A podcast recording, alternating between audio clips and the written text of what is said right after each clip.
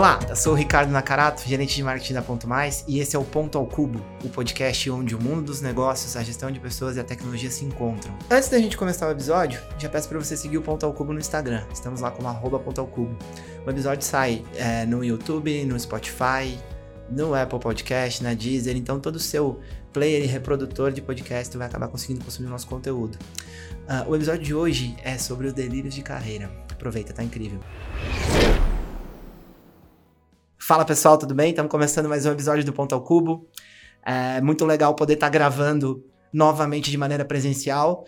Lembrando que aqui está todo mundo 100% vacinado, testado contra o Covid, está tudo certo, está tudo bem. Gente, hoje a, a gente tem uma convidada muito especial aqui. Paula, é, acho que em vez de eu, me, de eu te apresentar, eu quero muito que você conte para o nosso público quem é a Paula. Para quem ainda não conhece, porque eu imagino que a maioria das pessoas já conheçam. Então, fala pra gente quem é a Paula. Muito obrigada, Naka. Acho que a felicidade que você sente é a mesma felicidade que eu sinto de depois de muito tempo estar tá no momento presencial. Falando um pouco sobre mim, gente, eu acho que talvez o melhor termo seja multicarreira, uma pessoa que vende o seu conhecimento de muitas formas. Isso é uma tendência, inclusive, talvez já seja até um gancho aqui para o nosso episódio de hoje. Eu sou mentora de carreira, sou professora universitária. Eu posso dizer que eu sou uma profissional influencer. Eu não sou uma influenciadora dessas tradicionais, mas dentro do nicho de carreira, acredito que sim. É, e faço projetos criativos, atuo também como consultora em organizações. Tenho uma carreira muito dinâmica, muito interessante, cheia de aventuras, mas o tema central é carreira. Junto com a Paula e aqui comigo a gente tem a Elis. Fala Elis, tudo bem? Seja bem-vinda de novo ao Ponto ao Cubo. Faz tempo que você não vem gravar com a gente, agora tá aqui, presencial, vacinada, de, sem máscara, feliz. Elis, se apresenta pra gente. Já tava com saudade. É, eu sou a Elise, eu trabalho aqui na Ponto Mais há quase três anos e eu, meu foco de carreira é muito em gestão de pessoas e experiência do cliente. Então, achei nesse trabalho a forma de unir as duas coisas que eu amo. Uma é lidar com o cliente, a outra é realmente amor por pessoas, desenvolver pessoas. Então, esse é o, o meu dia a dia, meu trabalho, e hoje o meu foco é muito nesse sentido. Trabalhei em várias outras áreas também, também migrei de carreira e foi nesse caminho que eu me encontrei. Maravilhosa. Muito bom. Gente, hoje o papo vai girar em torno de desenvolvimento de carreira. Acho que é um tema super quente, tá todo mundo é, olhando para o mercado e tentando entender para onde caminhar, como caminhar nessa nova, nesse novo momento que a gente está vivendo. E, e, principalmente buscando mesclar a carreira com propósito, né? É algo que uh, é uma demanda latente aí de, das gerações mais novas, é, mesmo eu não sendo geração mais nova, eu considero isso super importante. É, inclusive, sempre gosto de ratificar o propósito da Ponto Mais, que é desenvolver pessoas e transformar as histórias. E, e quando eu olho para essa frase, eu sempre fico muito impactado, né? De dizer assim, a responsabilidade que eu tenho é, como gestor da companhia, como parte é, que eu também sou ponto maker, né? O quanto eu estou trabalhando para desenvolver pessoas e transformar histórias. Uh, é, para começar, gente, eu queria colher uma percepção de vocês é, desse momento, né? Desse momento que a gente está vivendo. Uh, a Elis lida numa ponta de gestão e, e de, de, ter muito contato com pessoas no dia a dia e trabalhar no desenvolvimento delas. E você, Paulo, está muito buscando orientar e trazer visão e dar contexto para essas pessoas como se reposicionarem. Então, como é que vocês estão enxergando é, o momento das pessoas em relação à carreira e propósito nesse novo momento que a gente vive, nesse pós-pandemia ou nesse ato de pandemia que a gente ainda não sabe o que vai acontecer, mas se Deus quiser, vai ficar tudo bem, tá tudo certo. É, queria ouvir de vocês, Paulo, se puder começar, dar sua visão. Eu acho que quando você fala de propósito, Naka, talvez eu, eu traga algumas opiniões de contrassenso aqui. Eu acho que para a gente pensar em propósito de carreira, a gente tem que estar tá com as nossas necessidades mais básicas muito bem sanadas. Então, pense lá em Maslow, né? Conforme a gente foi evoluindo das necessidades de segurança fisiológica, estima social e, por último, autorrealização, a gente, para chegar nesse momento de pensar em propósito, precisa ter passado por todos esses pontos. Você tocou num num, numa questão muito legal que foi as novas gerações já trazem essa demanda muito mais latente. E tem uma razão para isso. Quando a gente lembra que os nossos pais trabalhavam nos empregos que eles tinham, né? Não se escolhia, trabalhava no que tinha para poder sobreviver. E que talvez a nossa geração tenha sido uma das primeiras que teve a oportunidade de escolher o que estudar e onde ia trabalhar faz sentido que os mais novos do que nós já cheguem com essas necessidades mais sanadas e muito questionando: eu vou passar minha vida inteira trabalhando para pagar conta ou eu vou realmente achar um sentido nisso tudo? Então, assim, eu acho que essa é uma discussão que ainda fica numa esfera muito pequena da população brasileira. A gente não pode ignorar contexto, a gente não pode ignorar que existe uma grande massa que está desempregada, existe uma grande massa que ainda não consegue escolher onde vai trabalhar. Então, esse, esse propósito, acho que a gente tem que sempre lembrar que a gente está falando de uma parcela muito especial das pessoas que têm condição de escolher onde e como vão trabalhar. Dito isso, eu acho que sim, essas pessoas, elas têm esse desejo e elas demandam do mercado esse porquê, por que, que eu tô aqui? E principalmente uma transparência e coerência, que nesse ponto, acho que a, a, a Ponto Mais ela faz isso muito bem, de alinhamento de discurso e prática porque as pessoas elas estão meio cansadas de blá blá blá, né? Eu quero que você me mostre aquilo que você diz que você faz. Então acho que esse é um ponto assim para a gente começar essa discussão e, e chama a Elis para somar com essa visão, né? E o mercado ele fala muito de propósito, a internet fala muito de propósito, o que você quer da sua vida, o que você vai fazer de diferente amanhã, como é que você consegue ser a pessoa de sucesso que o outro já é? Então existe uma cobrança absurda. E aí todo mundo, eu, quando você trabalha com desenvolvimento, você recebe, e aí? O que, que eu faço? O que, que vai ser da minha vida? Onde você acha que eu vou me desenvolver? Onde você acha que eu vou estar amanhã? Para, e essa é uma decisão pessoal. Então, como gestão, eu não posso dizer onde ele vai estar amanhã. Ele tem que sentir aonde ele quer estar amanhã para ele caminhar para isso. Só que o mercado vende isso como se fosse algo pronto. As pessoas já nasceram sabendo o que elas vão fazer amanhã. E tem muito desafio nesse caminho, né? Então acho que é esse o maior desafio. Como é que você encara muitas vezes uma transição de carreira sem ninguém te dizer que vai dar certo? Porque ninguém sabe se vai dar certo. É realmente o quanto ter coragem de arriscar também, né? e construir esse propósito não demandando do externo, né? Porque eu não sei se na ACA, se eles sentem isso, eu sinto que os mais novos eles chegam mais imaturos, tá? É, e essa imaturidade faz a gente sempre olhar para fora em busca de respostas. E o caminho, na verdade, é o contrário. Eu olho para dentro, eu não demando de fora. A proposta é um negócio que sai do âmago. Como que eu posso esperar que o meu líder me diga onde é o espaço para mim? Então, acho que existe uma transferência, né, desse dessa responsabilidade. Mas, assim, essa construção deveria ter sido feita antes e acaba que as organizações, às vezes, são as responsáveis por dar esse essa educação emocional, socioemocional, às vezes até ajudar nesse autoconhecimento para empoderamento. E, e, acho que é legal trazer aqui que encontrar o propósito não é fácil e ele é uma jornada da sua vida, assim. Você vai ter momentos onde teu propósito vai estar apontando para um caminho, tu vai virar e mudar de caminho em algum momento, mas eu acho que passa muito pelo o autoconhecimento. O quanto eu tô é, realizado e, e, me conheço e entendo do meu momento e tô linkando isso com o que eu tô buscando no mercado e tô me posicionando no mercado de trabalho. Acho que o, o as novas gerações é, têm esse anseio, né, de olhar para fora e falar, meu Deus, tá tudo errado, o que, que eu tô fazendo não é isso, mas primeiro tenta se entender, né? Passa por esse processo de é, se autoconhecer, para daí você entender onde você vai se posicionar, o que vai servir, o que, que encaixa mais com o seu momento, né? Antigamente, Naka, até aproveitando, os pais diziam, né? Não, você vai estudar isso aqui, você vai trabalhar nisso aqui, você vai vir para a empresa que eu trabalho e eu já tenho uma vaga lá para você. E aí começava todo. Então, às vezes lá 40 anos, 50 anos, você estava infeliz no teu profissional porque você seguiu o que foi direcionado para você.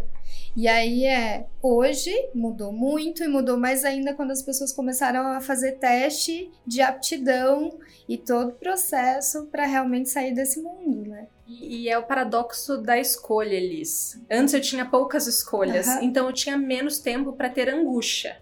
Agora, quando eu vou fazer um curso superior, não é mais só contabilidade, direito e psicologia. Existe 30 milhões de opções EAD, online, presencial, semipresencial.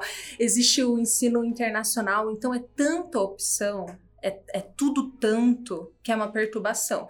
E potencializado pela rede social, onde todo mundo é tão incrível e só eu que não sou. Por quê? Vocês são perfeitas. O que está acontecendo de errado comigo? Meu Deus. É, mas eu acho que essa linkagem com, com, com a visão de família, né? Isso acaba pesando, né? É, ajudou a formar o, o mercado e, e, um pouco do que a gente vê hoje, né, de, em relação às profissões e tal.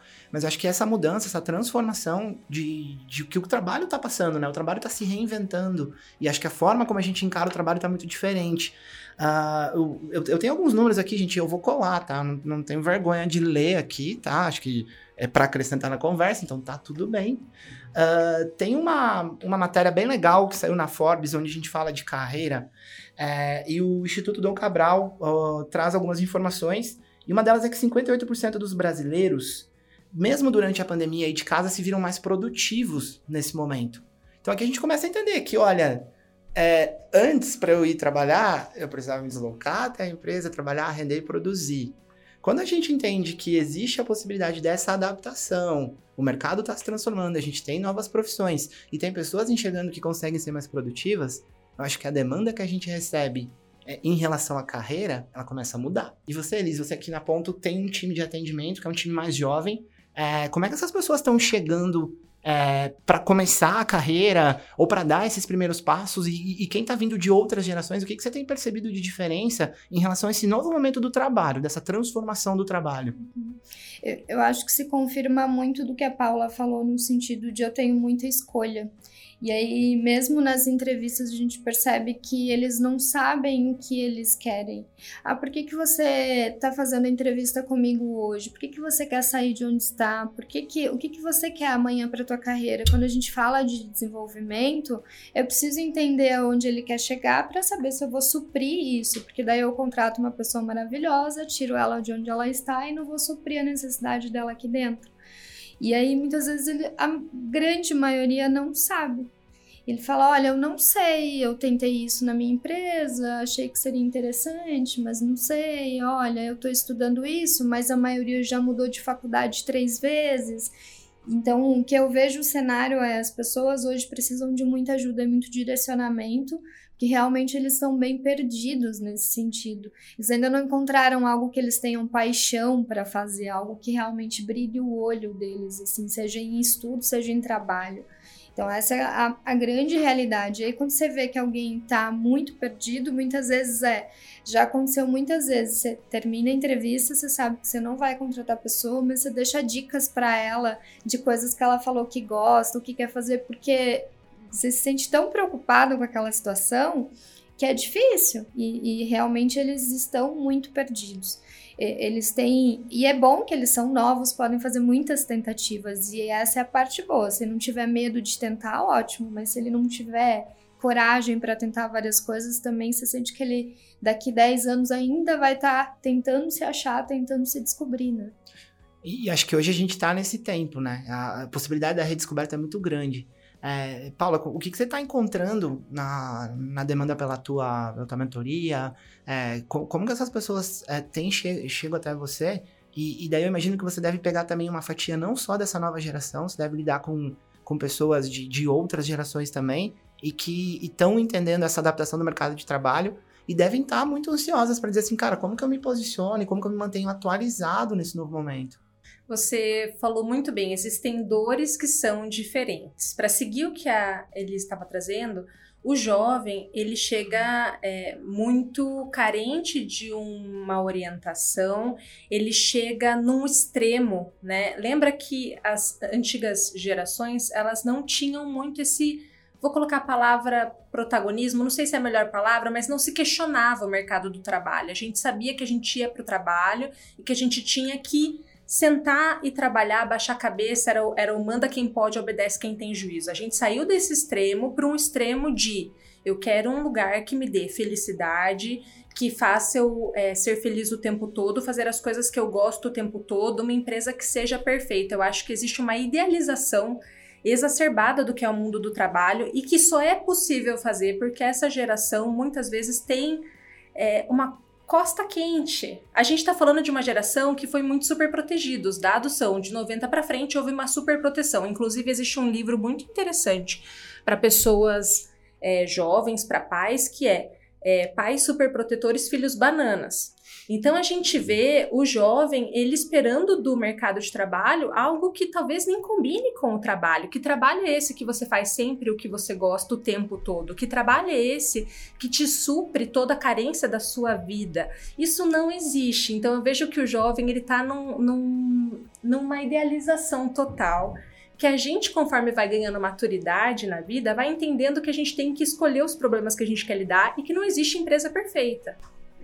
Então. É, Perfeito. acho que esse livro resume um pouco daí. Eu trago a minha visão como, como gestor também aqui na Ponto. É, é, é, muito isso, assim, a gente entender que, olha, o, o, mundo é esse e talvez você precise também ser flexível e se adaptar. E, e não tá errado. E, e, muito assim, buscar o ponto de equilíbrio. Até onde para mim faz sentido eu me adaptar, até onde eu tô confortável me adaptando, e entendendo que se eu não conseguir me adaptar, ótimo, eu não tô falhando. Talvez eu não tenha encontrado ainda o meu lugar, o meu momento. Eu sinto muito que uh, as pessoas vêm, conseguem o, o, a posição, conseguem o emprego, vêm para a vaga, entram e querem resolver, demonstrar e ser o mais eficiente. E, cara, isso em dois, três meses, com seis meses que é uma promoção, com um ano que assume uma gestão. E, e não se dá tempo para permitir errar, aprender e crescer. Não gera uma estabilidade. Não, não dá tempo de uma, uma linha né, de, de crescimento. Ele entra a rampa muito alto, mas também desce muito rápido. Elis, eu, eu recebi um chamado de um rapaz esses dias que eu fiquei assim em estado de choque. A mensagem era a seguinte: sempre tem uns casos cabeludos no, no inbox do meu Instagram, eu chamo de casos de família empresarial. Ah, maravilhoso. Isso, isso Por... cabe uma série exclusiva de conteúdo a sobre gente, isso. A gente podia fazer, Naka, porque cada coisa. E o rapaz falando assim: Paulo, estou muito preocupado, tenho 24 anos e ainda não sou gestor gestor. É, tenho medo de não conseguir a posição até os 30, porque me falaram que se eu não for líder até os 30, devo trocar de profissão porque falhei. Eu falei, gente, primeiro, quem que te falou essa porca? Quem que te deu essa orientação? Gente, a gente vai viver até os 76 anos. Primeiro, tem tempo, querido. Segundo, para ser, pra ser líder, para ser gestor, a gente tem que ter uma musculatura. Não se constrói isso do dia para noite. Terceiro, as estruturas no Brasil ainda são piramidais. Quando a gente fala de estrutura flat, horizontal, gente, a gente está falando de um percentual de 0,0 das, das organizações. Não tem espaço para todo mundo. Então, talvez você seja um baita profissional que nunca vai sentar numa cadeira de gestão. Você falhou? Você Nunca. é uma porcaria, você não vale nada. Então, olha a ideia do ser humaninho que a gente. Que a gente eu, fico, eu fico assim, meu Deus, meu Deus, quem que te falou? Quem, quem que te orientou? E é, é triste, né? Porque se a gente olhar e imaginar esse tipo de pensamento, vai surgir inúmeras oportunidades para essa pessoa e ela não vai enxergar, porque ela ensinaram uma coisa, ela acreditou e ela vai até o fim naquilo. E ela vai ter oportunidades espetaculares de brilhar muito num outro caminho que ela não vai nem olhar, ela não vai seguir porque disseram e eu acredito e eu tenho que ser líder e eu tenho que ser gestor. E, e imagina, ele fecha os olhos para o mercado inteiro, né? E, e, como se fosse a única saída ser gestor, né? Você não pode ser um excelente profissional, né? um excelente executor, um excelente realizador. É, acho que a posição de gestão, ela, ela tem um glamour, assim, que as pessoas enxergam muito como um glamour, mas a gente esquece, e, e daí talvez esteja até um, um ponto nosso que, que ocupam essas posições, de externalizar o ônus também. As pessoas veem muito bônus, Agora, o, o, quanto custa, o quanto é sacrifício, o quanto é difícil, o quanto você tem uma carga de responsabilidade. Aqui na ponta a gente fala muito de desenvolvimento. Hoje eu respondo pelo desenvolvimento de 23 pessoas no time do marketing. Cara, é uma baita responsabilidade. Essas pessoas estão contando comigo para apoiar o crescimento e desenvolvimento da carreira delas. É, eu, eu, você que está ouvindo a gente, está assistindo a gente, é, talvez você encosta a cabecinha no travesseiro quando você não é gestor e você até consiga dormir tranquilo. Eu nem sempre consigo, né? É um ônus. Você deve sofrer muito com isso também, Liz. Sim, porque é, hoje o nosso time tem aí quase 80 pessoas. E a gente tem coordenadores também nos ajudando nessa, nesse desenvolvimento, que estão cada vez mais próximos das pessoas. Mas cada situaçãozinha que você pega de um coordenador, de uma das equipes, você vai para casa com isso na cabeça e você pesquisa como pode ajudar. E aí, como que eu posso trazer mais subsídio para o coordenador, para ele trazer mais subsídio para o é, colaborador e assim, consequentemente, desenvolver. E aí tem mais outro que é é minha responsabilidade o emprego de todo esse time que tá aqui. É. E aí, como é que você faz? Eu gostaria de dar uma palavra de acalento aqui para vocês, porque eu fiquei comovida. Gente, é, existe um, um, modelo culturalmente difundido no Brasil que é: eu espero do líder um pai, assim como eu espero do governo um pai. É, isso prejudica liderado e prejudica líder tá, tá uma carga em cima de vocês que não faz sentido estar. Não é dever do líder desenvolver a carreira de cada um. A gente está falando de adultos. O líder, ele não é um provedor absoluto, não tem como, Elis, você dar conta de 80 pessoas, tá? Então, assim, você é uma facilitadora, com certeza, mas você pode pouco quando a gente pensa em, em carreira, em, em, vontade, em desejo. A empresa pode pouco, é, é, a tua vida, as nossas expectativas elas são infinitas. Nem a empresa dá conta de suprir, muito menos o líder dá conta de suprir.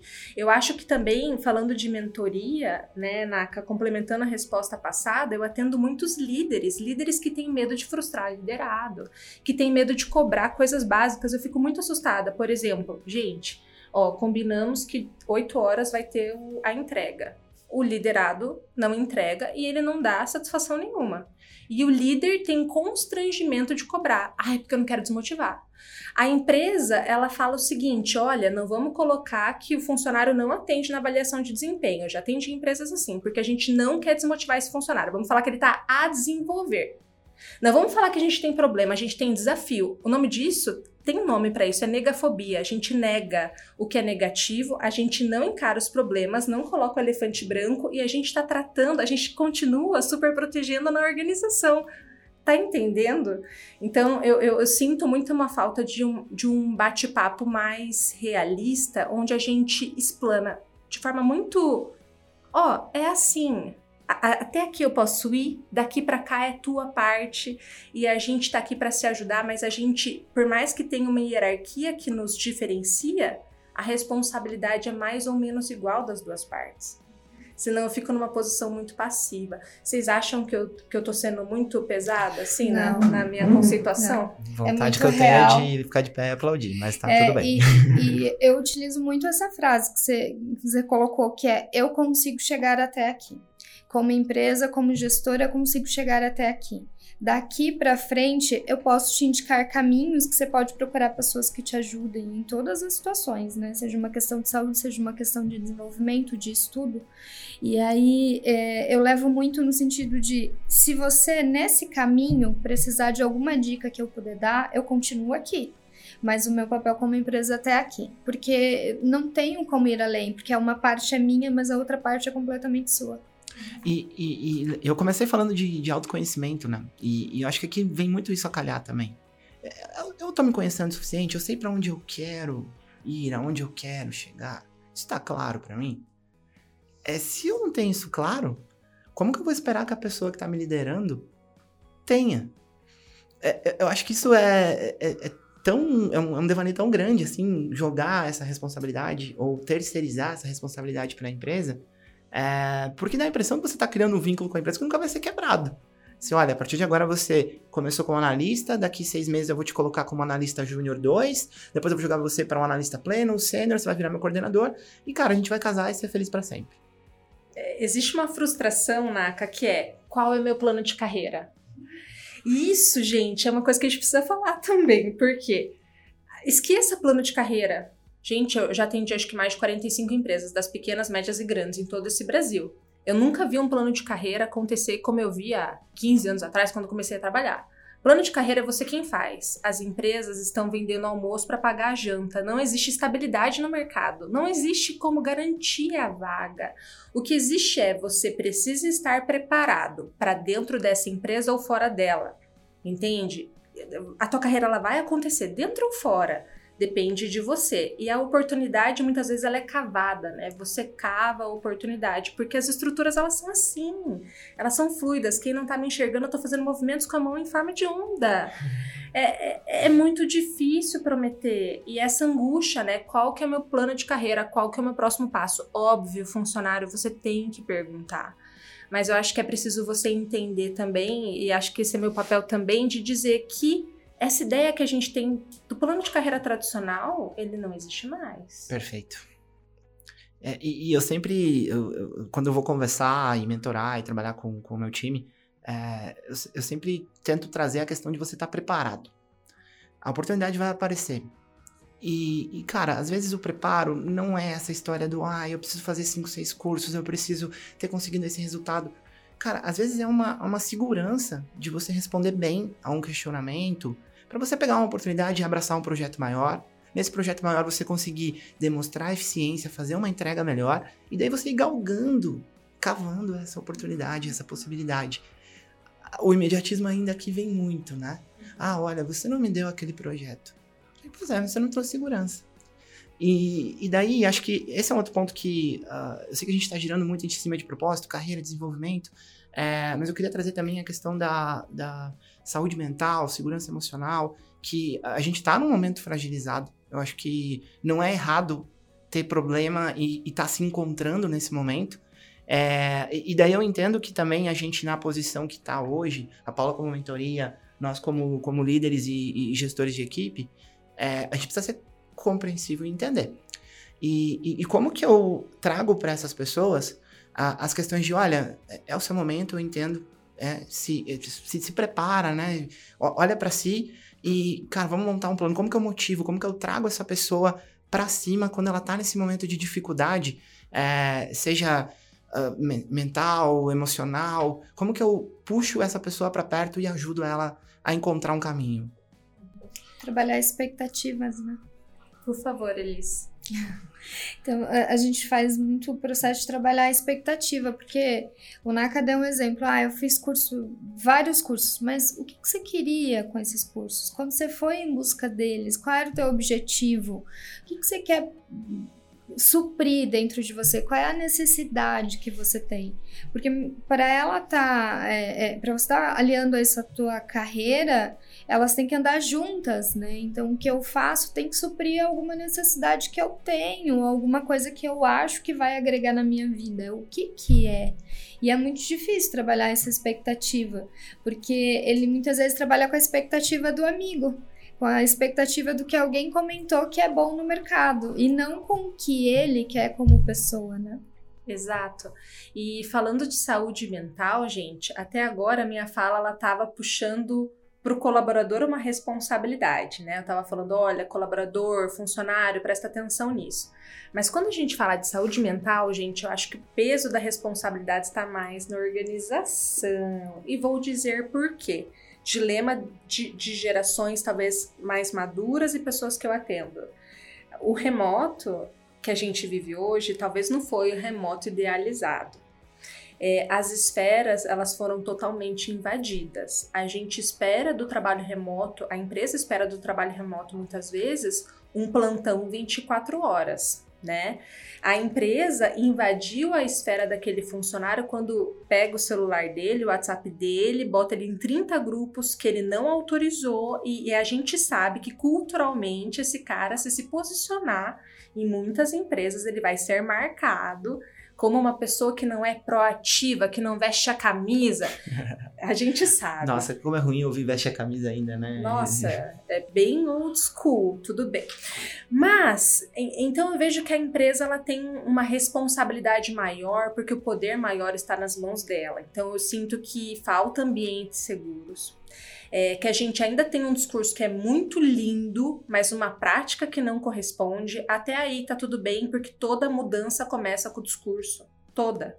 A gente anuncia com a fala uma mudança que tá vindo, tá? Acho que a gente tá bem nesse momento. É, as empresas elas têm hoje programas de terapia, etc.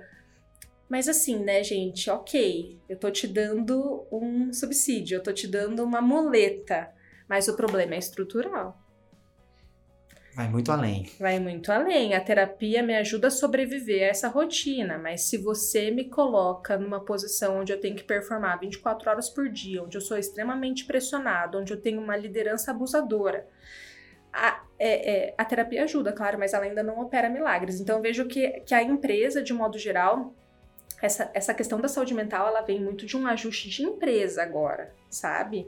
É, garantir espaços saudáveis, garantir lideranças saudáveis. Eu nem culpo a liderança, porque eu vejo que essa média liderança ela é, ela é totalmente esmagada e pouco assistida.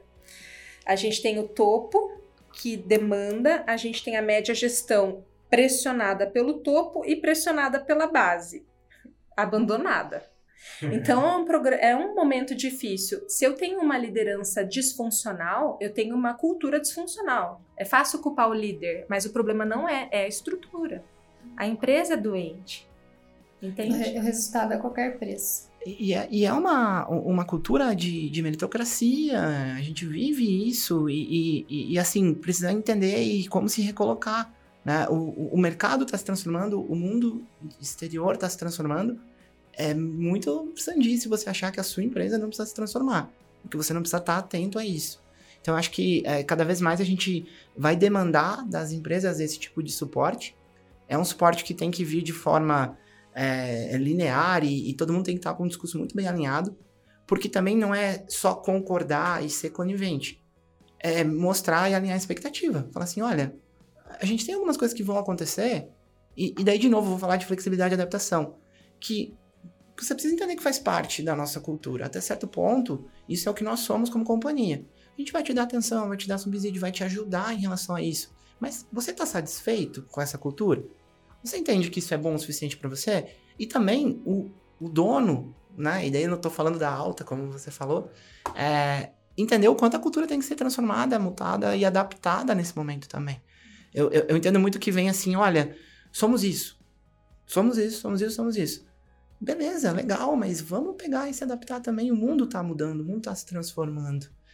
É, gente, o, eu, eu, vou trazer agora um outro gancho aqui, ó, fiz até um gancho, né? É, para nossa conversa, uh, para daí falar mais de características do novo mercado, tá? É, a gente também aqui liçãozinha de casa, né? O time do marketing foi atrás de alguns conteúdos para ajudar a brilhantar a nossa conversa. Obrigado, Thiago. Obrigado, obrigado Alice, que ajudaram a gente a construir esse roteiro. É, a, Michael Page linkou algumas características do novo mercado de trabalho. É, na verdade, sim, eram oito, nove, e, e, aqui tem algumas é, mais sintetizadas. Eu vou, eu vou citar algumas e queria muito escutar de vocês duas como vocês estão percebendo isso no dia a dia, como vocês estão sentindo, como você está sentindo isso nas mentorias, sabe, Paula, de, de, se, se isso está realmente aparecendo, e ele, você está pegando isso lá no time também, na hora de gerir e conversar é, com, seu, com, com seus liderados. Uh, aqui a gente fala de uma concorrência maior, de mais concorrência, e daí acho que aqui em, em, em âmbito geral, tanto no mercado de trabalho é, quanto para as empresas, né? O, o, existem mais disputas por posicionamento de mercado. Uh, aqui uma outra tendência, e daí vou falar como tendência aqui já jogando para o futuro, é não ficar no mesmo trabalho a vida toda.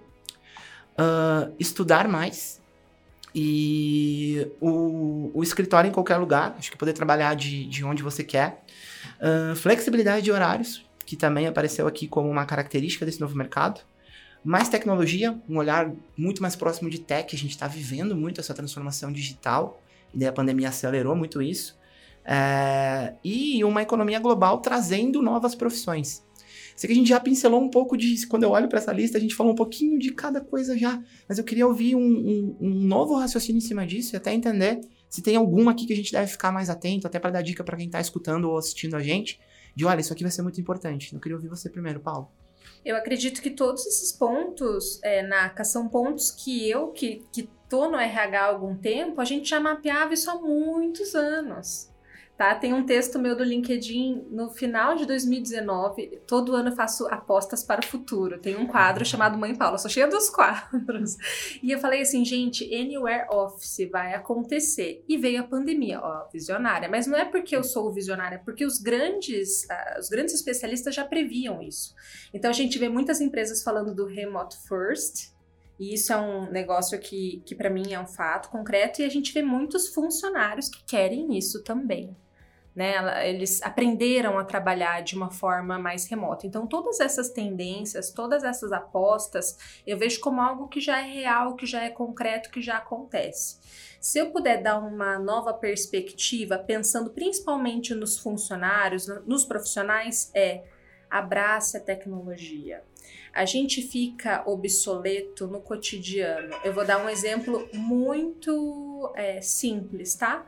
TikTok é uma rede que despontou há alguns anos. Muita gente viu essa rede acontecer e muita gente da nossa faixa para cima falou assim: "Ai, um bando de adolescente, não vai lá". É só dancinha. É só dancinha. e as pessoas elas falam: "Não, essa rede não é para mim" a gente fica obsoleto nas pequenas coisas. Quando a gente vê uma nova rede vindo com uma nova linguagem, com uma nova forma de produzir conteúdo, trazendo novos valores, a gente fala: não, não, não é para mim. Quando a gente vê uma ferramenta como Slack e fala: não, eu quero usar e-mail, porque e-mail é tudo. A gente vai percebendo que a gente está envelhecendo na mente quando a gente só quer confirmar os nossos vieses, porque a gente acha que já sabe como trabalhar. E isso acontece comigo, acontece com vocês. A gente gosta de uma comida, só quer comer essa comida. A gente não quer abrir a mente, a gente fechou a mente.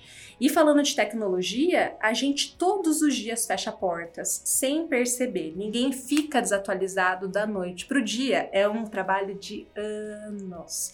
E o que exclui pessoas hoje do mercado de trabalho principalmente os mais velhos, é a falta de sintonia com linguagem, linguagem, discurso, tá?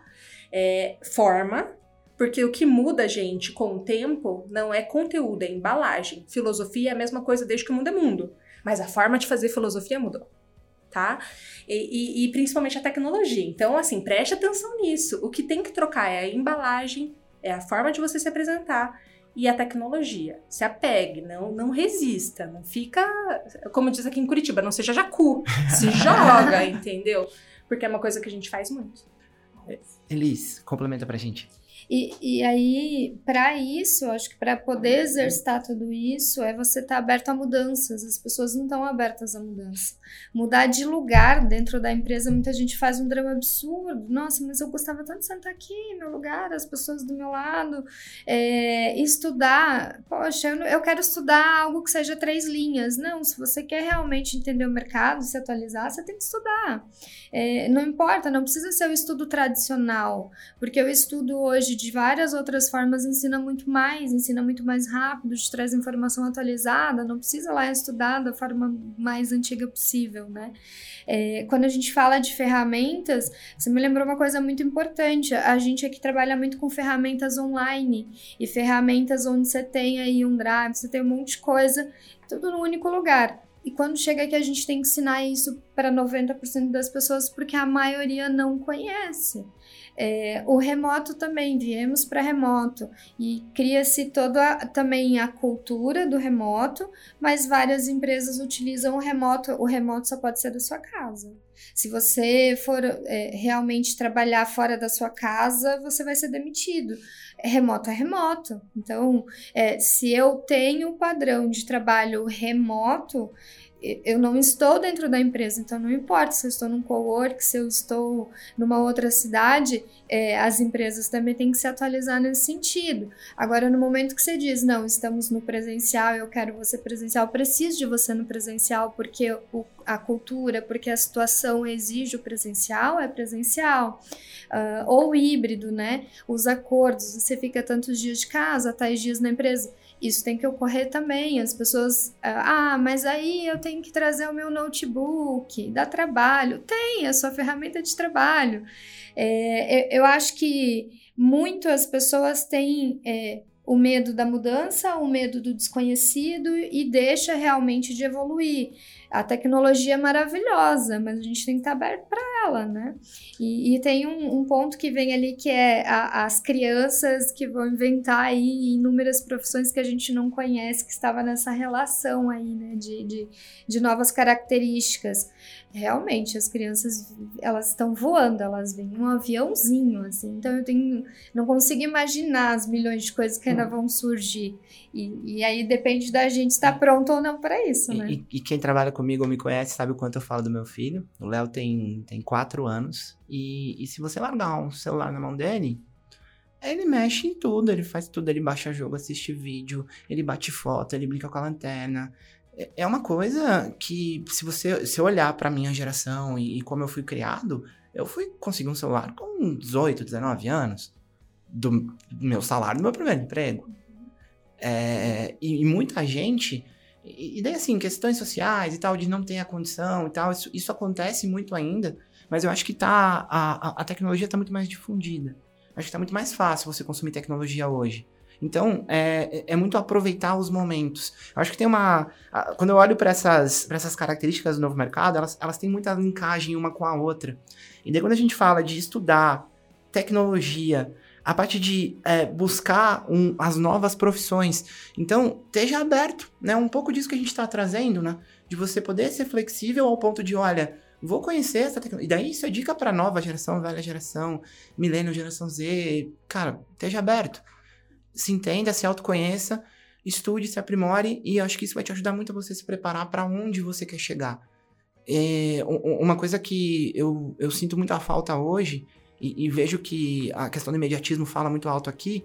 É, para onde você tá olhando para daqui 3, 4 anos? Não é papo de RH, gente. Eu sei que eu, eu, eu, eu brinco até nas entrevistas assim: olha, vou fazer uma pergunta aqui que é de RH, assim, o que, que você espera para daqui 5 anos? É, eu acho que você tem que ter isso em mente e trocar isso. Mas você tem que ter ele em mente.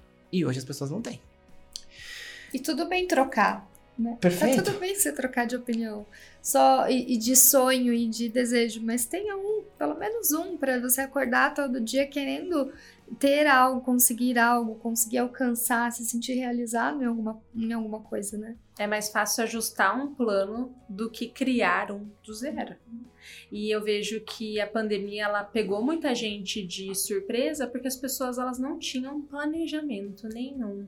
Então não era uma coisa de ah, eu vou ajustar a rota pô, não tinha rota nenhuma. Nunca teve rota. Nunca teve rota. Então, sabe aquela onda que vem, você fica na, na beira da praia tomando caldo, em cima de caldo? Foi assim é, que, que tem acontecido. E mercado é assim desde, ó, gente, 2008 teve crise, 2015 a gente teve crise política. Eu vejo o mercado só retraindo, retraindo, retraindo, retraindo. E as pessoas naquele Olimpo, né, os grandes líderes, as grandes pessoas, elas, elas não cogitavam que as coisas mudariam. Então, assim, é, esteja. Eu gosto muito dessa frase: é, esteja esperando o melhor, preparado para o pior. Perfeito. Sabe? Visão do apocalipse, mas assim, esteja preparado para o pior, esperando o melhor. Seja um, um, otimista realista, mas não seja um, um alienado, assim, uma pessoa que, nossa, sabe, que fica na internet achando que aquilo é realidade. É. Ou qualquer notícia ruim, sua vida já acabou. Não. Você falou uma coisa muito perfeita no começo que foi: nós temos problemas para resolver e vamos resolver os problemas. Você puxa um, resolve. Você puxa o outro, resolve. E a, e a mudança que a gente ainda vai passar, porque vai mudar muito ainda o mundo, o mercado e tudo, é se você puxar um problema uma de cada vez, não quer dizer que você vai ter um problema por vez, mas decida qual você vai resolver agora. Senão você vai pirar. E, e aí acabou, né? Gente do céu, a gente tem papo aqui para mais uns 40, 50 minutos, duas horas, três, mas tá acabando tá? E, e eu sempre gosto de trazer para esse momento de quando tá acabando é, uma dica, assim. E, e, a gente falou muito aqui de líder, de gestor e a gente tá falando também de colaborador, da pessoa que tá procurando uma posição ou até mesmo fazer uma transição de carreira. E daí, Paulo, eu queria ouvir de você dicas para esses dois perfis que são diferentes e ao mesmo tempo eles podem estar unidos, né? Em, em alguma situação. Então, ajuda a quem tá ouvindo a gente, ajuda quem tá assistindo a gente a encontrar esse seu momento de recolocação ou de transformação ou de encontrar um propósito no trabalho. Vou pegar o gancho do propósito, porque a gente abriu com o propósito e eu acho que a gente pode encerrar com o propósito, tá? Cuidado para não é, ir pela manada, tá? Quantas pessoas, né, fazem o curso da moda? Tá na moda. Teve uma época que era moda ser engenheiro civil, todo mundo foi fazer engenharia civil. Tinha uma época que era discurso, ai, faça tal curso porque tal curso dá dinheiro. Ser bom dá dinheiro. Se você vai escrever um, o nome num grão de arroz, seja o melhor, você vai ser milionário, vai ser o, o, mais sensacional. Não vá muito pela tendência do que tá fora, porque a gente só tem consistência naquilo que vem realmente de um desejo profundo. E falando de propósito, é não delira. É menos, é muito menos do que a gente pensa. Ninguém. É, talvez a gente seja muito mais comum do que a gente gostaria. Talvez a gente seja muito mais, sabe? É, talvez a gente não seja aquela pessoa que vai pegar uma mochila e vai resolver todos os problemas da humanidade. Talvez o nosso propósito, gente, seja coisa do cotidiano. Seja ser uma pessoa legal, uma pessoa que faz o seu melhor, que é gentil, que faz o cotidiano feijão com arroz de uma forma decente, bacana. Não vai para esse propósito pirotécnico. A, a maior parte da vida das pessoas, as pessoas elas têm vidas comuns vidas cotidianas. Então faça esse cotidiano ser legal. O propósito ele pode ser pequeno. Eu tenho, tenho um pouco de preconceito desse propósito pirotécnico, porque faz a gente sempre achar que a gente é pequeno, de, de pequeno demais, comum demais, mas não querendo desanimar, talvez a gente seja. E talvez isso seja, na verdade, muito interessante, porque a gente tem mais pontos de semelhança do que de divergência. 80% das pessoas vai ter uma vida comum, e essa vida comum não necessariamente tem que ser chata, boba, sem graça tá? Então, vai no pequeno, vai no simples, olha para dentro, não vai muito para fora no sentido de buscar o que tá na trend, que eu acho que você tem mais chance de ser feliz, de ter uma carreira legal, é, de se sentir realizado, porque você está indo por aquilo que você acredita, não por aquilo que alguém falou que tinha que ser. Muito bom. Elis. É, acho que entra muito nesse sentido e é algo que eu, que eu também concordo muito no sentido de seja o dono da sua vida, né? O dono da sua vida não pode ser sua família, o vizinho, o seu, o seu gestor, o seu líder, o dono da sua vida é você. Então se conheça, seja resiliente, porque o caminho não é uma linha reta, nunca será. Não existe isso em nenhuma geração e não vai existir. É, você pode estar com o teu plano de vida lindo, maravilhoso, preparado, que vai ter alguma coisa nesse, nesse caminho. É, mas justamente seja a pessoa que vai ser dono da tua vida. Seja resiliente, aberto para oportunidade, é, disposto a aprender, porque todo dia a gente está aprendendo algo diferente, todo dia a gente aprende com quem a gente imagina que não vai nos ensinar, e às vezes tem muito a agregar para a gente, profissionalmente, pessoalmente e realmente entenda. Se você não consegue ter uma visão do que você quer daqui a três anos, cinco anos, tem o que você quer daqui a um ano. E quando você estiver conquistando isso, você vai dar com tanto orgulho que você vai querer continuar tendo um novo sonho. Não adianta eu querer sonhar o máximo de algo que tá tão irreal e que talvez eu não vou conseguir, porque hoje a moda é sonhe, se é para sonhar, é para sonhar o extremo do alto. Mas e aí, se você não consegue chegar lá durante alguns anos, como é que fica isso? Porque isso as pessoas não ensinam, né? Exato, Elise. E você falando, me lembra muito de um livro que é O Arrume Sua Cama. O rapaz, ele era da marinha norte-americana ele fala o seguinte, queridão, antes de sonhar em mudar o mundo, começa fazendo o básico, arruma a tua cama. Nossa, esse é um tapa na minha cara. Eu não sei se é na de vocês, mas do tipo assim, antes de ir pro enorme, Vamos pro pequeno, sabe? O pequeno tem valor. É, é, é, muito isso, né? A gente acaba se cobrando e exigindo muito, né? Querendo esse máximo. E eu acho que não tá errado, tem que querer, né? Mas começa devagar, né? Dá um passo de cada vez. Acho que é bem importante é, você entender o seu caminho e fazer a mudança gradual, né? Não, não, não queira do nada alcançar o teto e chegar ao máximo e encontrar o seu limite vai se testando, vai se conhecendo. Acho que essa é a melhor dica que eu posso dar. Gente, queria dizer que foi muito bom estar aqui trocando essa ideia com vocês. Obrigado pela participação. Paula, deixa um recadinho final aí para quem está ouvindo e assistindo a gente. Sigam a Paula no LinkedIn, nas redes sociais, tem muito conteúdo bom. Eu amo o seu Instagram, adoro o seu LinkedIn, leio muito seus textos. Obrigado por ter vindo aqui e, por favor, eu que agradeço. O recadinho é siga arroba Paula Boarim se você quer aprender mais sobre temas de carreira, pensar junto comigo. Eu dou uma viajada, gente, mas não é para ter razão, sabe, Naka? É pra gente pensar. Acho que a gente ganha quando pensa. E nesse sentido, eu te prometo boas provocações. Então siga arroba Paula Boarim com N de navio. Muito bom. Elis, recadinho final. Recadinho final, eu queria agradecer muito essa participação, eu amei esse podcast. É, e de verdade, eu acho que queria muito deixar para as pessoas que ouviram a gente aqui que a gente está aberto para dicas, para conversas, para realmente, se as pessoas quiserem trocar com a gente informação, a gente não tem a resposta do mundo, é, mas a gente sabe que o que a gente puder dar de dica, de vivência e do que a gente conhece de mercado, com certeza a gente vai fazer. E eu vou dar dica e vou fazer merchan. Brincadeira. a, a minha dica é: tem muito conteúdo bom no blog da Ponto Mais. Tem muito conteúdo bom no YouTube da Ponto Mais. Você vai encontrar outros episódios tão bons quanto esse, seguindo o Ponto ao Cubo nas redes sociais. Então, assim, aproveitem esses conteúdos que estão disponíveis e abertos na internet para se aprimorar continuar estudando e evoluindo. Meninas, de novo, foi um prazer. Obrigado pela participação. E galera, espero poder ver vocês em breve. Valeu, tchau, tchau!